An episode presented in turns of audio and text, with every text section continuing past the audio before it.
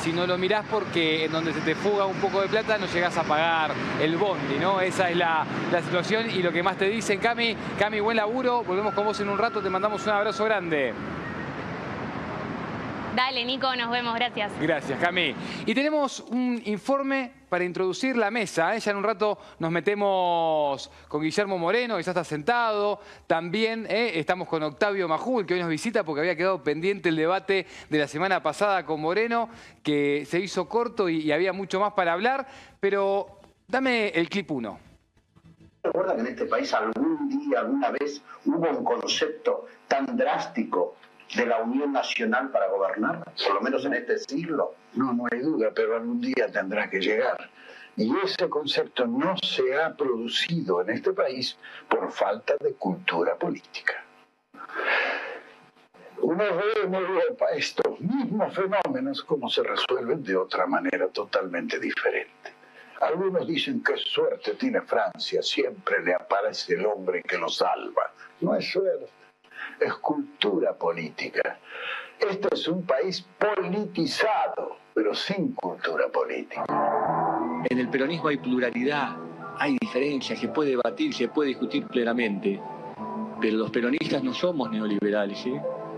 Nosotros queremos realmente que el Estado tenga un rol promotor y que el Estado acompañe a los más débiles, no como ellos que dicen que el Estado no tiene que existir y que el Estado molesta y que solamente se tiene que ocupar de la justicia y la seguridad. Nosotros no somos ni sectarios ni excluyentes, como decía el general, pero claro, hay una intención de vaciar este espacio. Hay que quebrar la capacidad transformadora que está recuperando el justicialismo. Para mí que un pueblo tenga la identidad nacional y popular que le dio el peronismo, que le dio Perón y que le dio Eva Perón, es fundamental y central para consolidar un proceso de cambio, un proceso de justicia, de equidad y de inclusión. La única posibilidad que nosotros tenemos de confrontar con ellos es que hagamos una afiliación masiva de lo que así lo entiendan al movimiento. Que este proyecto empezó en el 2003. Nos continúa a nosotros como generación, porque el peronismo tiene 70 años. Unidad en el peronismo.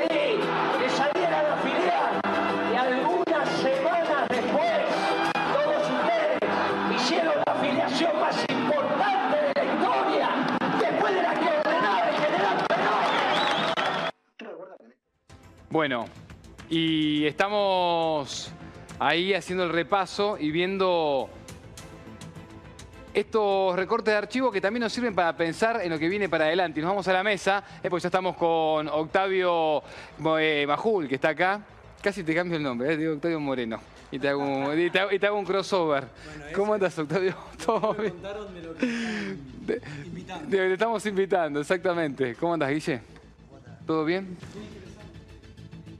Eh, y me parece que era, un buen disparador para, para arrancar eh, el, el- planteo de- del día de hoy. Nos había quedado pendiente la semana pasada. Íbamos hablando de cómo también venían cambiando las lógicas del trabajo a partir de la tecnología. Me quedé con ganas de seguir hablando de eso. Octavio, lo único que vamos a hacer es bajar la teoría del llano a la realidad. Porque me agarraba la gente y me decía, che, me encantó el cruce entre Moreno y Octavio Tría en tu programa, Nico, y, pero, pero se pusieron muy teóricos en un momento, me decía. Así que vamos vamos a bajarlo al llano.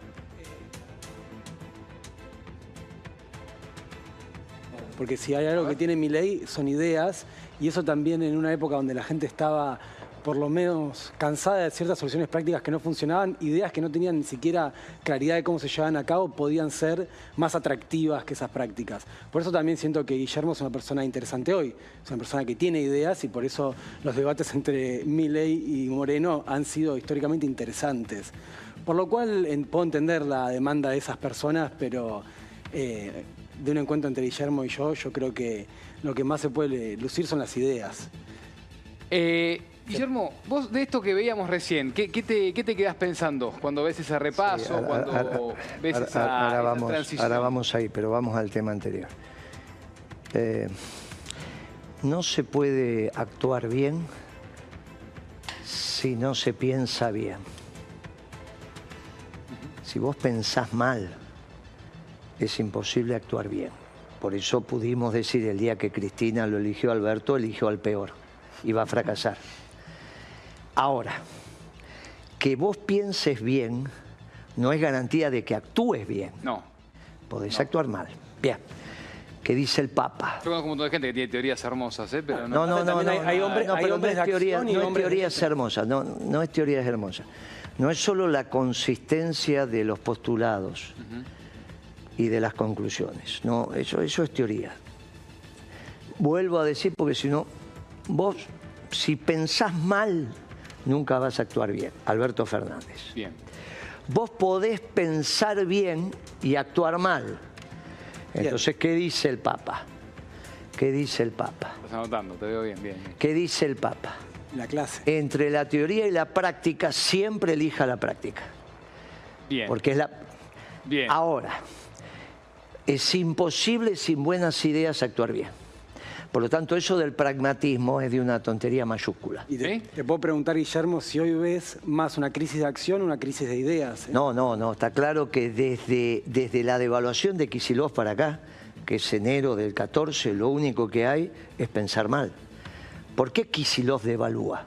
Porque la práctica la hizo bien, hizo la resolución, devaluó. Claro. Bien. Ras- ¿Por eh, qué, Rosquear sabemos rosquear. por qué Kisilov devalúa? Porque piensa mal. El problema de Kisilov es que piensa mal. Después como gobernador no tiene importancia porque no hace macroeconomía, no define la tasa de interés, no define el tipo de cambio, la cantidad de moneda, administra una provincia. Y ahí lo voté. No hay ningún inconveniente. ¿Qué es lo que le pasó a Alberto Fernández? Piensa mal. ¿Qué es lo que le pasa a la progresía hoy? Por eso esto es tan importante. Yo me anoté una pregunta para hacerte Pero que es, pará, pará que ¿qué es el progresismo para Guillermo pará que termine. Ah, está bien, claro, está pero pará que termine, porque si, si no me deja de redondear la, idea, se la idea, se arma un lío. Bueno, ¿Qué es lo que le pasa a Santoro hoy? ¿Qué le pasa a la progresía hoy? ¿Qué es lo que le pasa a Cristina en algún aspecto, con la hipótesis que tiene? Que todo fue un problema de gestión. Que Alberto era un inútil. O, o- o un calificativo que empieza con P. Podría empezar con B larga, pero Sí. empieza con P. No importa. El que sea. Ahí el problema es que rescatás las ideas. Rescat- Yo te dije, no podés actuar bien si pensás mal. Que pienses bien no significa que actúas bien. Podés actuar mal. Este es el problema que tiene. En vez de pensar que Alberto pensaba mal y por eso actuó mal, piensan que pensaba bien y actuó mal. Sí. Y ese es un error garrafal, porque entonces es muy importante discutir las ideas. Por eso Cristina... Para se- vos, y para vos, Guillermo, actuó mal y pensó mal las... porque pensaba mal, Actuó mal. actuó mal. Lo mismo le pasó a Kicillof. Yo pienso que actuó mal Sí. y que al mismo tiempo no tenían criterios, pero los motivos de ambas cosas son distintas. Se actuó mal también, y esto tiene que ver con la unidad y la diferencia, porque realmente esa falta de cultura política que sea Perón ahí se repercute muy claramente, y esto es el llano, con cómo se loteaban ministerios y tener una línea unificada de acción en el Estado era muy complejo. Eso sería solamente la acción. Las ideas son buenas, la acción fue mala. Pero eso trasciende el albertismo. No, no, no, no, yo digo, Pero el problema, las el ideas son problema no malas. fue, el problema no fue, yo te hago, te hago la, Además, vos te- ¿por qué Pero yo yo te hago la puedo lectura, te hago la lectura del periodismo puedo- político. por qué puedo ¿No fue una falta de coordinación No, de ¿por los diferentes Pero espacios? Entonces yo acerté de casualidad ¿Con qué? con que era el peor. Y que todo lo que pasó, vos pasás ahora lo que dije en crónica, decís, mirá, te pegué muy. Entonces fue azar. No, no fue azar, fue análisis, porque sé cómo piensa. Porque sé cómo piensa como socialdemócrata, la acción siempre va a fracasar. Por más que vos tengas, pongas un tipo muy eficiente en la gestión, Sí. Suponete que Santoro fuera un muchacho eficiente en la gestión, que es el debate que tengo con Santoro. O con tetas, para ponerlo en los dos partidos. Bueno, son los Sí. dos radicales en, en espacios políticos. Me gusta cuando le cambias, cuando le cambias No el acento. Cuando tetas dice. ¿Qué tetas? Vale. Cuando tetas dice. Bueno, vamos a decir. un- Casi que lo hiciste diputado, ¿eh? Con aquel, con aquel debate. Casi que lo hiciste diputado. Sí. termino diputado yo, ¿no? Lo estamos buscando, estamos yendo para ahí. Lo hizo la nata, está claro si trabajaba con Sí. Entonces yo te digo, yo te digo lo siguiente.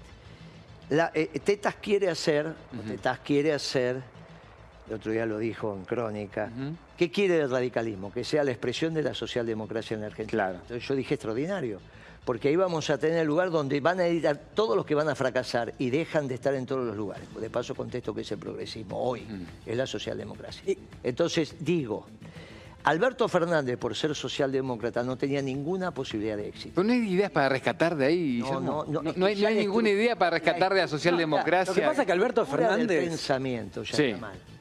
La estructura de pensamiento.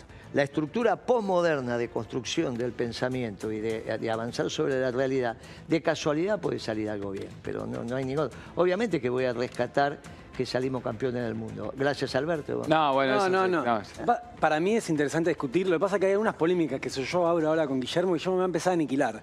Y dale, la- no, metele. no, porque realmente a nivel género hay un montón Sí. de tópicos que no son de Alberto, ¿eh? Ni siquiera tienen que ver con Alberto. No, eran debates que venían previos, ¿no? En Claro. contra de las políticas Por eso mismo, por eso mismo. Pero ¿cómo voy a estar en contra de las políticas hacia la minoría? Lo que digo... Lo, lo que pasa es que eso incluye, eso es un hito posmoderno. Lo- lo- lo- ¿Cómo voy a estar en contra de las políticas? Ya lo sé que no lo estás. Lo, lo que es posmoderno no es eso. ¿Qué? Porque Evita le dio el, el- el voto a las mujeres cuando no se votaba en casi ningún lugar del mundo. Pero ¿cómo vas a pensar eso? El problema es que vos pienses que las políticas son solo hacia las minorías, cuando el peronismo hace política para las mayorías, comprendiendo a las minorías. Entonces, las políticas para la minoría están muy bien, siempre que entiendas que son mayoría y no es el núcleo duro de la política, porque te olvidas de la mayoría. Pero por eso, cuando quieren hablar... ahí hay una contraposición que es falsa, porque en realidad no se avanzó con la política hacia las mayorías, por lo que vos decís antes, de falta de criterio, y no solo de criterio, sino de unificación de criterio económico de qué hacer. Pensar no, mal. Pero está bien, Guillermo, pero vos entendés que suponer que, por ejemplo, la agenda de género fue el fracaso de la agenda poli, la agenda económica. Ah, ok. Entonces una, lo que hay que concentrarse es con la falta de criterio político que ¿Cómo tiene. me va a molestar a mí? Pero entonces pasemos a otra discusión. Una- pero no, vos tenés que pasar otra discusión, no yo. Vos decís que yo digo que una política de género... No, no, ya lo, retra- no, no, dije que Bueno, no. pero entonces el que esté equivocado son ustedes cómo analizan el peronismo, no yo. Pero- Yo te digo, mira, faltó la política para la mayoría, porque fuiste socialdemócrata. Por ser socialdemócrata no aplicás políticas para la mayoría. Venís con estas historias que no tienen nada que ver con el peronismo. Y te concentraste en los 20 éxitos que dijo Alberto Fernández de su gobierno a fin del 20... No vos, Ah. Alberto Fernández como socialdemócrata. Dijo, Obviamente. 2020 fue, hice, yo, el peronismo tenía las 20 ¿Hubo, un momento, ¿Hubo algún momento de quiebre con el decir- gobierno, Guillermo? Ningún momento de quiebre, fue siempre un desastre. Para vos, desde que arrancó, ya... Pero Después de la legislativa. fue en el Después de la- momento- pero después de la legislativa. ¿Para vos hubo un momento de quiebre, Claro. Octavio? Sí. Lo que pasa es que porque yo tengo una diferencia con Guillermo acá, de que para mí la, la Yo reconozco que antes de que arranque la pandemia me junté con un grupo de colegas este, y algunos también compañeros, militantes, y la realidad es que en febrero, finales de febrero del 2020, antes de que arranque la pandemia, ya había una preocupación después de los dos meses del veranito de, Amigo. bueno, ¿para dónde va esto? ¿Cuándo arranca, no? Guzmán, si vos ponés a Guzmán en el Ministerio de Economía, es imposible que vaya bien, porque es la expresión económica de la escuela austríaca desde la rienda socialdemócrata. Entonces, un economista peronista, cuando designás un socialdemócrata, se terminó. Va a fracasar. Entonces, no hay ninguna posibilidad de que eso fuera exitoso. Con pandemia, sin pandemia, con guerra, sin guerra, piensan mal, terminan como Alfonsín. Terminaron como Alfonsín. Piensan mal, terminan como de la Rúa. Está liquidado. Ahora, que vos me digas, en la política deportiva fue una... No. No, sí, puede ser. En la política, eh, puede ser. Bueno, Yo te él estoy había pre- analizando el núcleo duro. La política de contención me parece que... ta- No, ¿qué contención? Eso es economía, no existe la Sí. política de contención, solo existe la política económica. ¿No crees que se le dio más lugar a las economías populares también que venían reclamando un lugar? No existe la economía popular. Para el peronismo hay una sola clase de economía que siempre es popular. Bueno, ¿y por qué de- ¿Lo que están diciendo? Entonces, ¿qué? ¿Lo que está en el Ministerio de Economía son gorilas? No, pero la pregunta es por qué de 2011 para acá no se crean empleos formales. No, la pregunta es... En Es el una crítica- 11, una autocrítica oye, nuestra. En el 11 se completó el modelo. Pero es que esto no es que no tiene respuesta. ¿Cómo no va a tener respuesta si fue el núcleo duro del debate del gobierno? Yo te tendría que decir, mirá, a nosotros nos pasó en el 2012, vos ponés 2011, de 2012. Ok. En el 2012 nos pasó... Meses más, meses menos, estamos por ahí. Porque, Sí, porque es cuando yo inicio el debate. está bien. Está la- cuando, ¿Cuándo nos damos cuenta de que estamos con un problema muy grave? Cuando dejás, cuando vuelve la restricción externa y el mundo sale de la crisis del 2008-2009. Porque hasta el 2010 vos pensabas que la caída de los precios a nivel internacional tenía que ver con la falta de demanda a nivel internacional que produce la crisis financiera en el corazón del capitalismo. Eso ya lo hablamos la otra vez. Sí. Ya para el 12, 11-12 te das cuenta que eso no es cierto. Ahí emerge la revolución energética norteamericana, la tercera gran revolución dentro del modo de producción capitalista. Que es la que vos venís hablando que tiene que ver con el litio. No, no, qué listo, estoy hablando con la energía fósil. La otra vez te escuché, Pepa, la otra vez te escuché que, que dijiste... Yo no, esas cosas no. Eso ¿Te es- parece moderno? ¿Te, te parece, te parece progresista el litio? Guillermo, dale. Digo, ya pasó Sí. eso, ya esa ventana. Pero el otro día te escuché que diste una muy buena entrevista ahí con la colega, con, con, eh, Diana en RT, y hablaste de la tercera revolución. Esa es Esa, la explícame. revolución energética norteamericana. Bien, ¿y dónde se hace, y dónde hace base esa revolución En energética? Estados Unidos. No, no, está- no, pero ¿en qué, en qué material? En la energía fósil. Bien. Gas y petróleo. Gas, energía fósil. Todo lo de petróleo y derivados del petróleo. Vaca muerta. Vaca muerta. Vaca muerta. Pero en el año 2012 no se sabía nada de eso. Entonces, esa revolución energética norteamericana lo que hace es bajar violentamente los costos primos de la manufactura, los costos básicos de la manufactura. Cuando nos damos cuenta de eso, también percibimos que estamos exactamente igual que Perón en el año 1952. La diferencia es el origen. A Perón le pasa lo mismo Sí. en el 52 por la recuperación de las economías europeas, las economías de posguerra. A nosotros nos pasa por la tercera gran revolución que tiene el modo de producción. Una es la revolución industrial, la otra es la revolución de los procesos y la tercera es la revolución energética norteamericana. Cuando Galucho firma en el 12 ya con Chevron Sí. el, el 6,50 el millón de BTU, que es la unidad. En Estados Unidos en ese mismo momento estaba 2,50. No tenés ninguna posibilidad de generar Claro. espacio manufacturero si vos tenés la, la- la- la energía cara. Ahora, eso no lo hace Macri. Eso lo hace el gobierno de Cristina, auspiciado también por Kisilov, porque empiezan a pensar mal, empiezan a pensar la Argentina postindustrial, que es donde se paró el debate el otro día. Pensar el diseño de la Argentina postindustrial es la Argentina que niega el trabajo y la generación de valor. Y ahí entonces empezamos con un problema. ¿Qué hace Kisilov para incentivar la restricción externa, resolverla, incentivar posible salida exportadora? Devalúa, pero se lo come la inflación en cuatro meses. Cuando el peronismo le dice a Kisilov, no devalúe, que te pones la economía de sombrero, el pibe, pensando mal, como socialdemócrata, no como marxista, devalúa. Porque si él hubiese pensado como marxista, no devaluaba. Porque ningún marxista te va a deteriorar los ingresos de los trabajadores. Vos si devaluás sin compensación, deteriorás el mercado interno. Él pensó como socialdemócrata.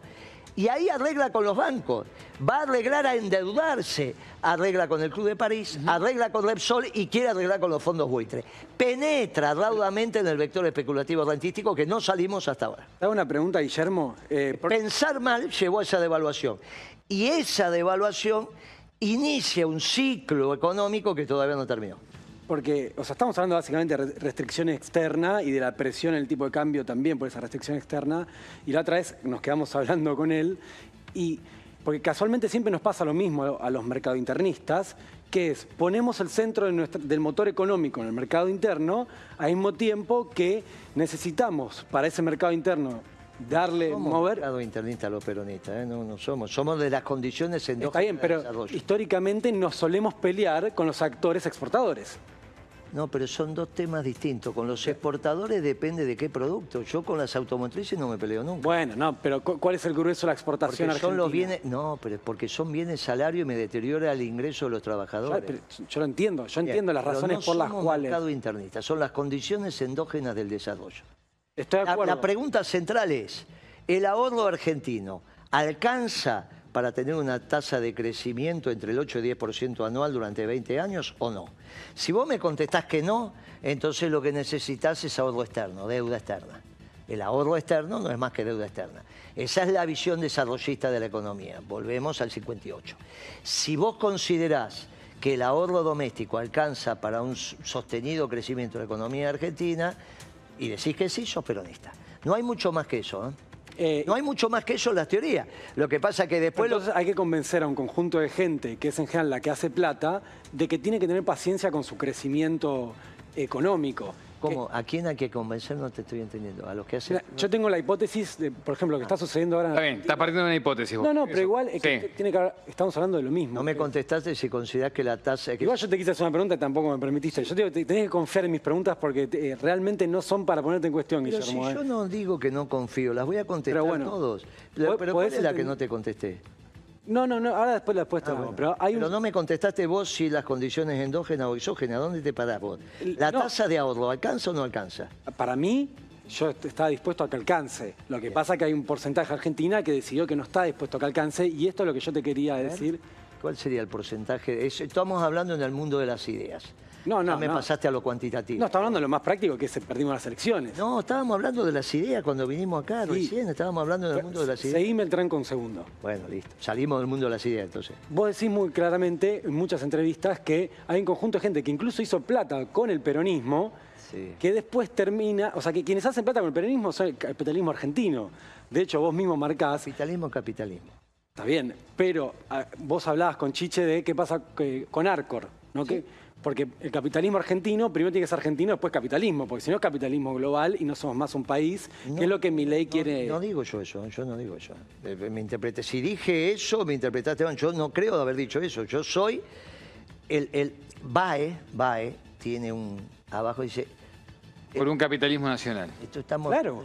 No, que son las condiciones de- estabas diciendo eso. Sí, sí, sí, yo siento que me a ver entiende si- mal. A ver si entendemos qué significa eso, porque por ahí esos son las condiciones nacionales para el capitalismo. Para mí es el naranja, le parece muy progresista y no termina como de. No termina Las como de. porque viene de traje como- que de traje la próxima. entendamos esa consigna, porque Sí. si no, no, si no se entiende, bien. son las condiciones nacionales para el capitalismo. Guillermo, lo que yo te pregunto es, ¿por qué no pudimos... Eso es el pensamiento profundo, ¿eh? Por eso no, no, si, si entendemos la consigna equivocada, Creo que lo que habló Octavio, eso que yo te preguntaba una vez también, Guillermo, que Sí, tiene que ver que con la, con, con la construcción de una. Esta, esto que yo te dije en algún momento, que vos me vas a decir, hey, pero eso porque lo leíste en libros progresistas, pero que es, es la construcción de una burguesía Pero nacional. es que eso está mal. ¿Por qué? Pero porque está mal, porque eh, no entender la... Pero, y bueno, si- eh, por eso yo me di cuenta, no es que no Ok, los entiendo. Bueno. No es que no los entiendo, muchachos, todo esto es debate, con todo respeto. No, lo hemos tenido cantidad de veces. Sí, sí, seguro. Bueno, por eso, entonces no Y partan- lo vamos a, como venimos, lo vamos a seguir teniendo, la sí. idea- no partan de la idea que no se entiende. Cuando vos tenés el sistema capitalista, vos lo que tenés es la, la- la- la definición del sistema capitalista es la propiedad privada de los medios de producción. Cuando vos decís la propiedad privada de los medios de producción, nos ponemos todos de acuerdo. El problema acá es pensar que Arcor es de Pagani, suponiendo que fuera el 100% de Pagani, que no lo es, pero no sí. importa. Suponiendo que fuera la familia Pagani, que es la más conocida de Arcor, y que él entonces no firmó ningún instrumento privado en las Bahamas con un jeque árabe para venderle Arcor. En las Bahamas. Si Pagani se jubiló y vendió, esa empresa Sí. para ustedes deja de ser argentina. Y no existe en la legislación argentina la posibilidad de empresas que no sean argentinas. No existen las empresas multinacionales. Ahora, ¿cómo les Claro, expl- Bien. pero por ejemplo, en, en- en el medio aparecen avances tecnológicos que permiten con muchísima mayor capacidad la evasión fiscal. Pero si estamos analizando la economía en el subtotal de la factura, después la vamos a analizar en el total. El subtotal de la factura todavía no hay impuestos. La economía, que era la discusión con Echegaray, acá estamos en el plano del modelo de desarrollo. El modelo de desarrollo es en el subtotal de la, de la factura, no en el total. Después vamos a los impuestos. El subtotal, el subtotal de la, de la factura tiene que dar rentabilidad. O sea, lo que vos tenés que tener es que las empresas, cuando llegan al subtotal, ganaron plata. Si las empresas en el subtotal de la factura no ganaron plata, ya estamos en un lío. ¿Qué es lo que pasa en la Argentina? Es antes de impuestos, después ponemos el gobierno y después ponemos los impuestos para financiar ese gobierno. En el caso del peronismo, ¿qué decimos? Un gobierno esclavo de un pueblo libre y dadas las características de la economía argentina, para la Argentina, no lo decimos para el resto de los países del mundo, es necesitamos superávit fiscal primario para honrar los compromisos de la deuda. Bien. Nada más. No, nosotros no, no, no nos metemos, nosotros decimos un gobierno esclavo de un pueblo libre. Mirá qué fácil, no somos estadocéntricos. Por eso le criticamos a Cristina que diga que la Argentina está endeudada. Porque Argentina no está endeudada, está endeudada únicamente el Poder Ejecutivo. Hace- Hacer la pregunta y la, y la dejamos ahí y lo sumo también a, a, mm, el diputado eh, na- nacional de Unión por la Patria, ¿ya está conectado? Sí, lo tenemos conectado a Pablo Toredo, que está en contacto. Pablo, te sumo a esta charla, dejo acá una pregunta planteada en la mesa y ahora también te pregunto por lo que viene el viernes en el Congreso de la Nación y lo que se espera del discurso de, de Milei, pero eh, hacé- dejá la pregunta planteada, Octavio. Eh, entendiendo que Moreno está de acuerdo con el financiamiento de capital extranjero, la pregunta es por qué no lo conseguimos No, dentro del peronismo. Yo dije las condiciones endógenas del crecimiento significa que la tasa de ahorro doméstica me permite financiar el crecimiento sustentable a tasas chinas en la Argentina. No dije lo que vos decís. Por eso, el problema es que habla, hay que coordinarlo. Yo te pregunté a vos, ¿el crecimiento argentino es sustentable con tasas chinas en el mediano y largo plazo con la tasa de ahorro doméstica o necesitas ahorro externo? Si es ahorro externo, es del 58 y todo lo que pasó en adelante. Y es la deuda externa como motor del crecimiento. Yo no soy eso, yo soy peronista. Por lo tanto, son las condiciones endógenas del desarrollo y el ahorro doméstico me financia una tasa de inversión que tiene que estar en el entorno de 27 puntos del PBI. No digo lo que vos decís. Bueno, yo me, cansé de no entender, así que... Bien, ahora, volvemos. Explicamos, ahora lo- Pablo, Está bien, pero está muy bien, es- eso estuvo muy bien. Eso, esa, esa- esa pregunta porque es a dónde va. ¿Cómo estás, Pablo? Eh, te, te sumo a esta, a esta mesa, seguro estabas ahí escuchando una parte. Yo te, te voy a preguntar con lo que veníamos hablando de cuáles son los debates que eh, ves que el peronismo o el campo nacional y popular, o como cada uno lo, lo llame, está teniendo en estos momentos o se merece en estos momentos. Yo creo, eh, primero saludos a todos en la mesa, por supuesto, a, a todos aquellos que nos están viendo. Eh, estoy convencido de que obviamente tenemos que, que los peronistas juntarnos, reflexionar eh, sobre estos procesos que han pasado y por qué llegamos a la situación que llegamos.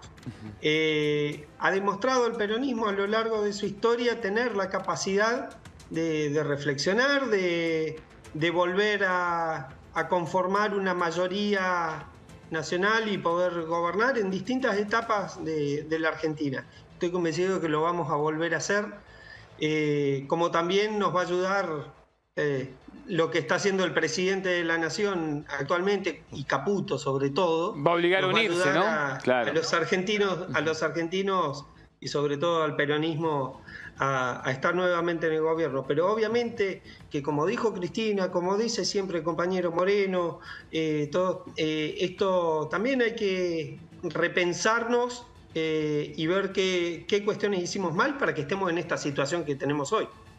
Bien. Porque si esta situación que tenemos hoy, que llegue Milei, una persona eh, que tenía una banca junto a una compañera, entre ellos dos lleguen a un gobierno, eh, algo, algo mal hemos hecho seguramente. Eh, pero, pero a las claras está que, que eso, la base de eso es el Partido Justicialista y es quien el, el Partido Justicialista eh, tiene que ser eh, encabezar esto, pero es una discusión primero hacia adentro entre nosotros, entre los. ¿Sabés qué? No, no hay. Ahí, Pablo, con eso que decís, te hago una pregunta, porque como Moreno también venimos charlando mucho en los últimos tiempos de eh, dejar el partido un poco de, en stand-by, porque es la herramienta, la herramienta en todo caso para la cuestión electoral, pero que hay que recuperar la lógica movimentista. ¿Vos qué pensás con respecto a eso? Mira, el, Partido Justicialista es un movimiento y es un movimiento que está integrado por eh, los sindicatos, por los, trabajadores, trabajadoras, por, por, todos, eh, por todo el pueblo argentino, por dirigentes, por gobernadores, por diputados, por senadores, eh, está integrado por todos. pero para hacer un movimiento y convocar a las masas, y eso también tenemos que ser tener una unidad de concepción que obviamente no solo nos lo da eh, el libro eh, de Perón y tener la, la doctrina de Perón, sino también el, el poder salir hacia afuera diciendo todo lo mismo. Y para eso tenemos que, obviamente, coordinarlo, coordinarlo de arranque, más allá de que, obviamente, en nuestra base, nuestra doctrina está basado, basado en lo que nos, nos dijo Perón, pero, pero nosotros, obviamente, tenemos muchas, muchas líneas, muchos, muchos sectores dentro del peronismo y creo que primero debemos de coordinarlos para, para que justamente todo el movimiento luego eh, esté en la calle o sea, o sea donde sea que esté, eh, estemos, estemos todos juntos. ¿Y, quién tiene que conducir ese, partido, digo, teniendo en cuenta que todavía es el, el expresidente Alberto Fernández quien está al frente y hay mucho debate interno con respecto a eso? ¿Cómo, cómo se tiene que dar eh, esa, esa reorganización del partido, Pablo? Yo siempre digo que el presidente del Partido Justicialista, ya sea en un, eh, en un distrito o en una o a nivel nacional, presidente del Partido Justicialista es una figura. Si luego no está el Partido Justicialista no deja de ser Partido Justicialista porque no esté el presidente o, quien esté. Eh, hay gobernadores, vuelvo a repetir, hay sindicatos dentro del partido, hay vicepresidentes del partido, hay eh, dirigentes. Eh, el partido no deja de ser el Partido Justicialista por un presidente a cargo o no del partido. Luego están las elecciones del partido, están los momentos de definir eh, que el partido defina o un congreso del partido que también puede definir. ¿A qué corresponde, Pablo, eh, el discurso de Milei que va a ser la apertura de las sesiones ordinarias el viernes en el prime time, a las 9 de la noche? De hecho, le vamos a estar haciendo acá la previa, eh, con tiempo extra. Pero, ¿a qué crees que corresponde eso? A un show. justamente el prime time. El prime time. hacer un show no, no va a ser otra cosa. Eh, yo, yo vengo diciendo de hace un tiempo que, que mi ley, no importa lo que diga ahí, mi ley es incoherente ideológicamente. Hasta con lo que nos dice, lo que piensa, con su doctrina eh, liberal, eh, es incoherente. Ha demostrado en pocos días eh, yo te lo puedo decir con el tema del petróleo. Sí. ¿Qué es lo que dijo con el tema de los combustibles? Valor internacional del combustible. Se liberó, liberaron IPF que ponga los valores. El famoso un dólar por litro. de combustible. Exacto. Hoy pagamos el litro de combustible más caro que en Estados Unidos. Igualmente todavía no está a valor internacional.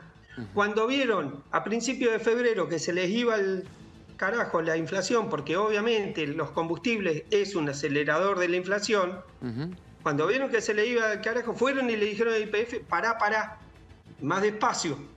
No era que el Estado era malo, sucio, feo, caca, no se tenía que meter. Digo, ¿por qué no dejaron que se fuera? Digo, si tan eh, tan coherentes son y ideológicamente ellos, el, Estado no se tiene que meter, tendrían que haber dejado que, que se vaya al dólar con 20 que, dicen ellos del precio internacional.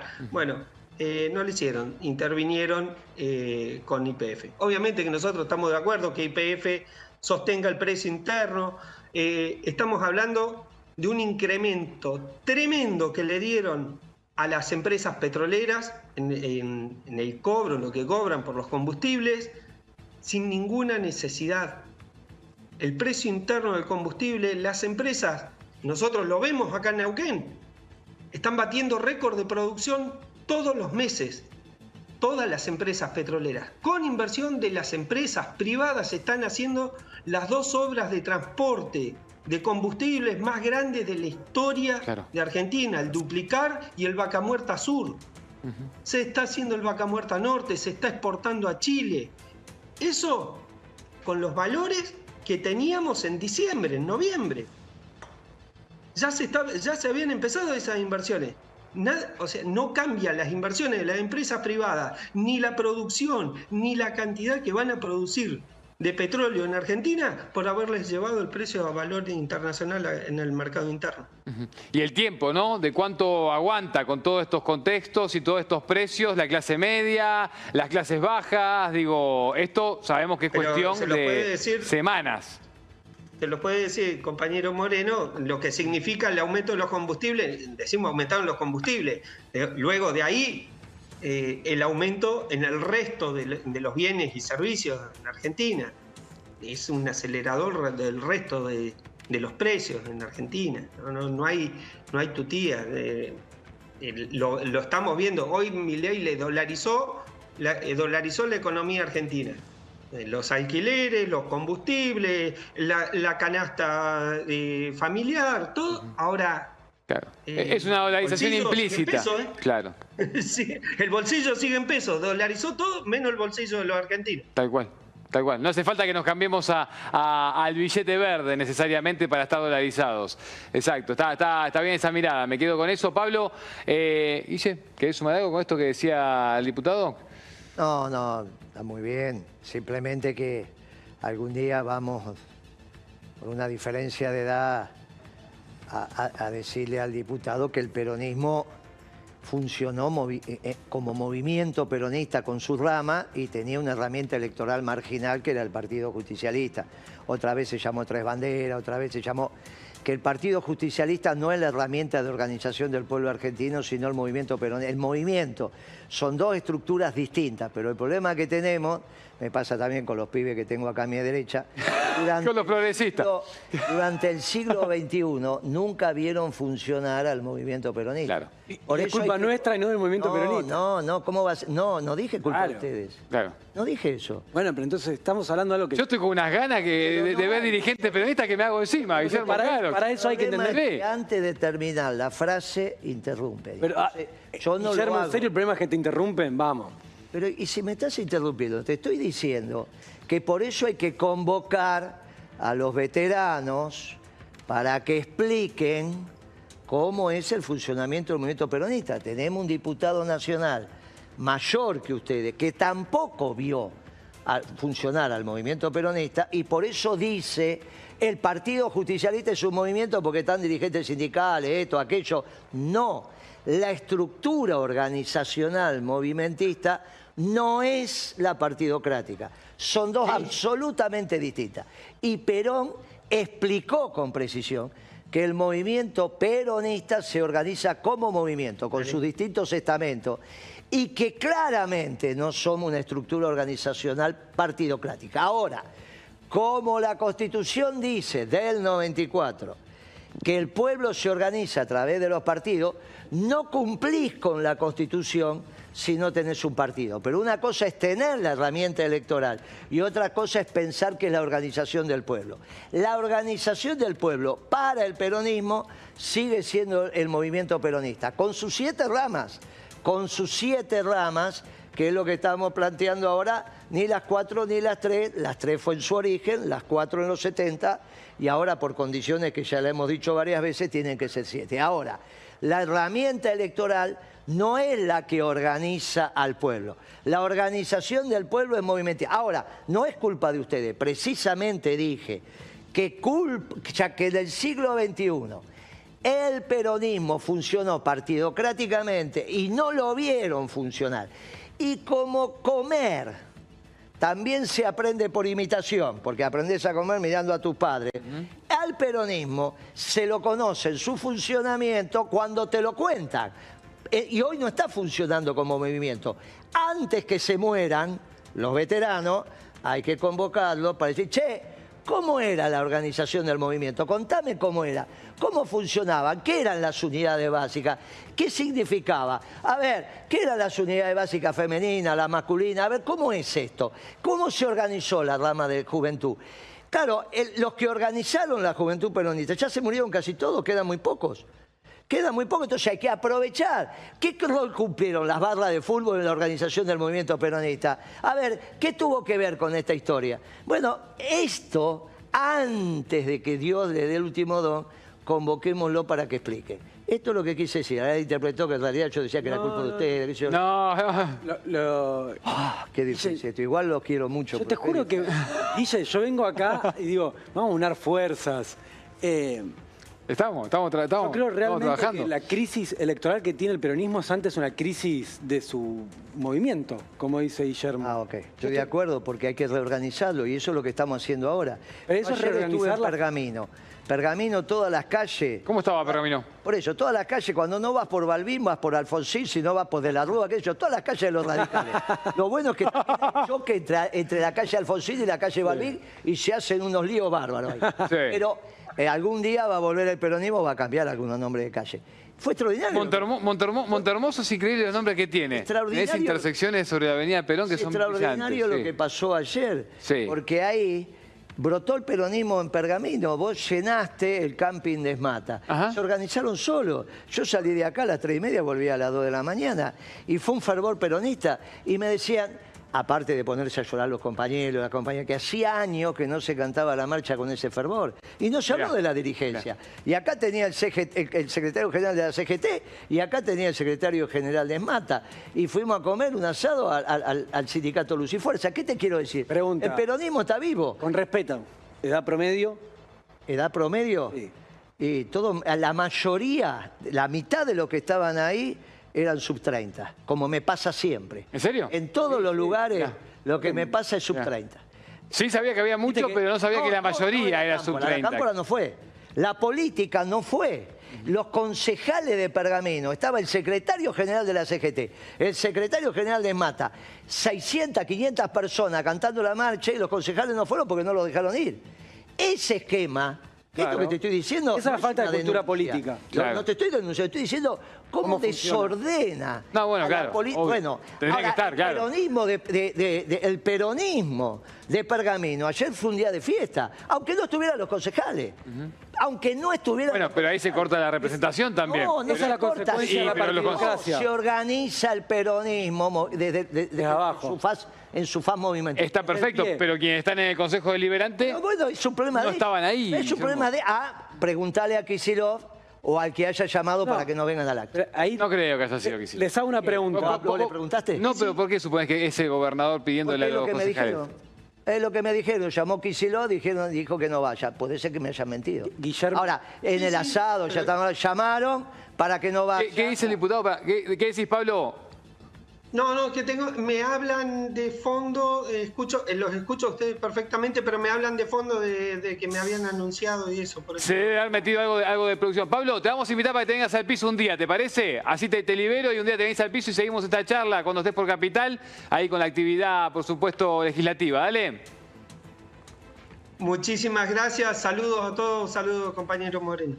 Abrazo, abrazo, Pablo. Gracias por el tiempo. Bueno, Tengo mi pregunta, que igual eh, Pablo seguramente podría haber dicho algo, de cuál es la herramienta que intermedia entre el movimiento y el partido. ¿no? Eh, No hay herramienta que intermedie porque el partido es simplemente la herramienta electoral. Las decisiones se toman Claro. en el Me movimiento. parece que lo de Pablo estaba medio cerrado ya en lo, en lo partidario. ¿por, qué la- claro. por qué no- las Muerto Perón, que era el que sintetizaba las, la- las distintas Exacto, porque hay un visiones de las problema de ramas, conducción. se- O sea, perdón, ahora. Muerto Perón, que sintetizaba las distintas expresiones de la rama, hubo una teoría que reemplazó esa expresión por el partido. Fracasó, no es. Hay que organizar el movimiento peronista como movimiento, se toman las decisiones en el movimiento y se objetivan, se instrumentan en el partido. Es la diferencia entre hay que limpiar el baño y limpiarlo. Alguien ordena limpiar el baño y alguien lo limpia. El partido orden, e instrumentará de acuerdo a la Constitución, y ya no será el partido, sino la Confederación Justicialista. Porque el problema que tengo con el diputado, obviamente corto, es qué hago yo con principios y valores. ¿Qué hacemos? ¿Qué hace Pichetto con su partido? Bien, entonces, ¿qué se hace? Una confederación. La ley electoral permite que los partidos se junten o en una alianza o en una confederación. Nos juntamos en una confederación que se va a llamar Confederación Justicialista y ese pasa a ser simplemente el instrumento electoral, electoral para hablar con la justicia. Porque la Constitución indica que te presentás a las elecciones no con un movimiento, con un partido y con estructura de partido. Entonces hay que cumplir con la legalidad. Para eso la Confederación Justicialista, que va a ser la sumatoria de todos esos partidos doctrinarios. Ahora, la organización popular, el conocimiento, el programa del gobierno no sale del partido, sale del El movimiento. movimiento. La fuerza viva de la sociedad. Chicos, voy a la calle, está Lalo y quiero que en los tres minutos que nos quedan, Son las organizaciones libres del No pueblo. nada. la gente diga qué piensa de Moreno. Lalo, ¿cómo estás por ahí? ¿Por dónde andás? ¿Qué tal? ¿Cómo está, chicos? ¿Cómo está Guillermo? Bueno, eh, Nico, ¿cómo andan? Miren esta fotito. Ahí les aviso dónde Mirá- estoy. No, no te puedo creer. Esta es la foto, ¿eh? esa foto. Esta es la fotito, ¿eh? La redonda, estoy en la redonda y armé un despelote enseguida. Fíjate, están en- estamos en vivo en este momento. Mirá, Tenemos te muy poco mirando. tiempo. Pero de verdad, a- apenas entré, hicimos un despelote tremendo. Eh, ¿Qué piensas de Moreno? Bueno, mira. eh, Cortito, porque tengo poco tiempo, tres minutos. sí, Ustedes sí, también sí. no se vayan. ¿eh? Bueno, Y bueno, me gustaría tener un cambio porque yo en realidad política no entiendo, pero de mi ley me parece que eh, nos estamos yendo peor porque si aumentó los pasajes, el sueldo no aumenta, los alimentos aumentan, esto eh, no, no va, digamos. Para mí, parecer es así. ¿Estás de acuerdo con Moreno entonces? Sí, exactamente. Escuchá, bueno, eh, te- por ahí te, te invito al piso. Los invitamos al piso, capaz. ¿eh? Está bien. Espera, vamos. Zelda. digo a José. Que José. José espera, espera lo contrario. espera ¿Qué lo dice el pisero? ¿Qué pasó? ¿Qué pensás de Moreno? ¿Moreno? Sí. No lo conozco. No me interesa. Estás un poco ácido. No, no me interesa ni siquiera. Bueno, entonces con más razón me gustaría que estés en el piso, pero bueno, fíjate que te está mirando, mirá, mirá cómo que Sí, se ríe. que la, musa- la que es yo no buena. lo ¿eh? conozco. No, me, no, no, no quiero. Dice que la mozzarella es buena. La buena. Te tiró, ahí, te tiró ahí un centro. Muy bien, perfecto. Que venga nomás a probar las pizzas que vas a ver. No, pero Bueno, si la mozzarella, no. si la Ok, ok, mozzarella ok. que hacen es viral, es buena, es buena. Porque tiene ahí el A ver, reloj que dice Sí, viral. decía, decía, es esa, claramente. Mira, para mí Moreno fue un ministro que nunca pudo resolver lo, lo- realmente el- lo que el país necesitaba, desgraciadamente. Pero bueno, no lo dejaron. Tenía otra persona atrás que no lo dejó hacer. Pero bueno, es lo que pudo pasar. Che, vos sos candidato para ir a. Sos candidato para ir al piso, me parece. No, me jodá, pero bueno, listo. ¿Ir- ¿Irías? Y no, no, no, no, no. A ver, para, tengo muy poquito tiempo. Para que lo tengo al señor. Vos también, ¿qué querés hablar? Ves que armé un despelote. Entré y armé un despelote. Yo fue el primero que dije que quiere una pregunta para Moreno. A ver, ¿qué pregunta? Ahí está, Sí, ¿qué le pregunto? amigo de Cristina y del finado Néstor. ¿Por qué nunca tuvo lugar en el peronismo de el hijo del finado y la señora Cristina? Porque Con Máximo está- Kirchner. ¿Qué pasó con Máximo. Kirchner? Está preguntando. Comparto las cosas que hice, muchas cosas. Como con Samí también. Bueno, no sé si va a poder tener tiempo Guille Sí, ahora sí, para sí. responderlo porque estamos a nada de que te... Sí, a ver, Guille. ¿Por- por qué la- por qué distancia Él, él entiendo que se refiere al último gobierno, el de Alberto Fernández. Me parece que habla también de, de tu vínculo con Máximo Kirchner, porque No, dijo... dijo lugar en el gobierno, por eso dijo, no, no, máximo. A, a ver, no decirle que nos repita la pregunta. Que Pero bueno, la pregunta. Bueno, yo te. A ver. vos- Ahí, Lalo, ¿se escuchás? Dale, dale. Fue, estuvo Sí. con Néstor y con Cristina. Y dice ser tan peronista.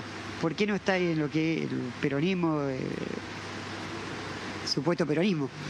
En el gobierno de Alberto, decís vos. Como eh, el carnicera, ¿o no? Están ahí. Pero él siempre estuvo con Cristina, habló de Cristina y de Néstor, ¿o no? ¿Qué le parece a él Por eso, ahora? vamos- vamos a ver si- peronismo. Vamos a ver si entiendo lo que. Yo, JP, no sé. yo dije que el gobierno de Alberto era un gobierno socialdemócrata que no era peronista. Un gobierno peronista no vacía la heladera de los trabajadores ni hace pasar hambre al pueblo. Y la verdad que tuve razón. El gobierno de Alberto no fue peronista. Entonces un peronista como yo no podía estar en un gobierno que no fuera peronista. El gobierno de, de Néstor, de Dualde, de Cristina en su primera etapa fueron gobiernos peronistas. Ahí estuve. Cuando hay gobierno peronista puedo estar. Cuando el gobierno no es peronista no voy a estar. Lo dije el primer día, aparte. No, no es que lo dije al final. Lo dije el día que Cristina lo eligió. Eligió al peor. No cuando el pueblo lo eligió, cuando Cristina lo eligió. Así que como yo no considero a Alberto Fernández peronista y solo trabajo con peronistas, por eso no estuve. Ahí está. Lalo, agradecerle ahí a, Una- lo- una a los muchachos en, la pizzería, Sí. ¿eh? Evidentemente. Hay un- Sí. Hay un delay, hay un delay. Estamos con delay, estamos con delay. Lalo, agradecerles ahí, buen laburo el tuyo. Y mañana tenemos acá invitados, ¿eh? hay que decir también eso. Vienen, Lalo estuvo haciendo un laburo de producción eh, muy, muy, muy, muy copado. Se van a tener que empezar a pagar. Y, va- y vamos, dejemos, dejemos, dejemos que echarle, que echarle eso. Este, y fue Lalo ahí juntando gente que fue mandando preguntas y viene mañana al piso, Guille. Así que mañana tenemos ese debate con la gente en vivo. Lalo, gran laburo. Nos vemos mañana por acá. Guille, profe, Gracias, viejo. ha sido un placer, como siempre. Profe, Gracias, amigo.